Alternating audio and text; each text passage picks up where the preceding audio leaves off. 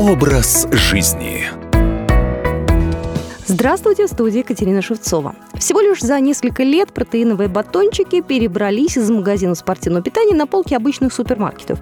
А большинство пищевых компаний, которые выпускали ранее шоколадные батончики, включили в ассортимент своей продукции мюсли и прочие спортивные снеки. Однако, действительно ли такие высокобелковые продукты полезны для спортсменов?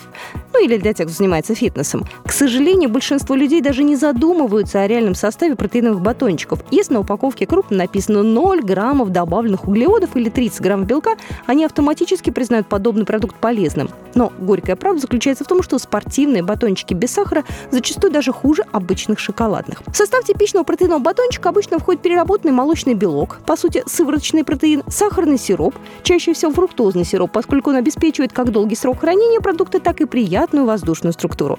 Имитация шоколада, смесь какао-масла с сахаром и также стабилизаторы и ароматизаторы. При этом основная задача сахарного сиропа в составе протеинового батончика вовсе не подслащать и не улучшать вкус. Взбитый сироп фруктозы используется для склеивания ингредиентов и придания батончику стабильной структуры.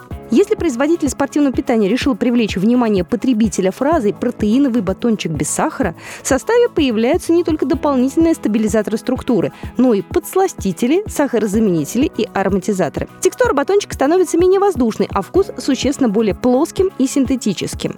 Спортивные батончики, когда и как их принимать? Учитывая их состав, протеиновые батончики могут рекомендоваться к применению исключительно тогда, когда вы умираете от голода, а никакой другой доступной пищи у вас совершенно нет. Использовать подобный продукт в качестве составляющей рациона для набора мышц слишком дорого, а для похудения бессмысленно.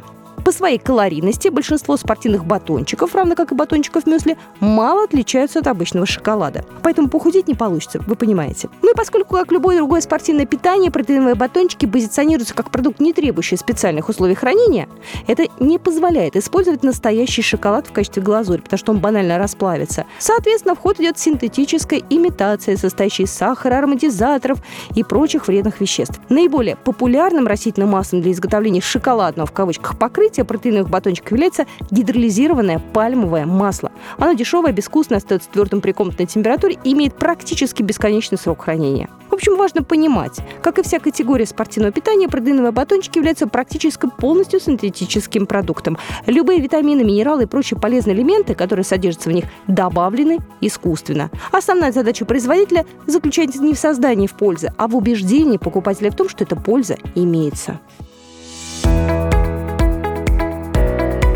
Образ жизни.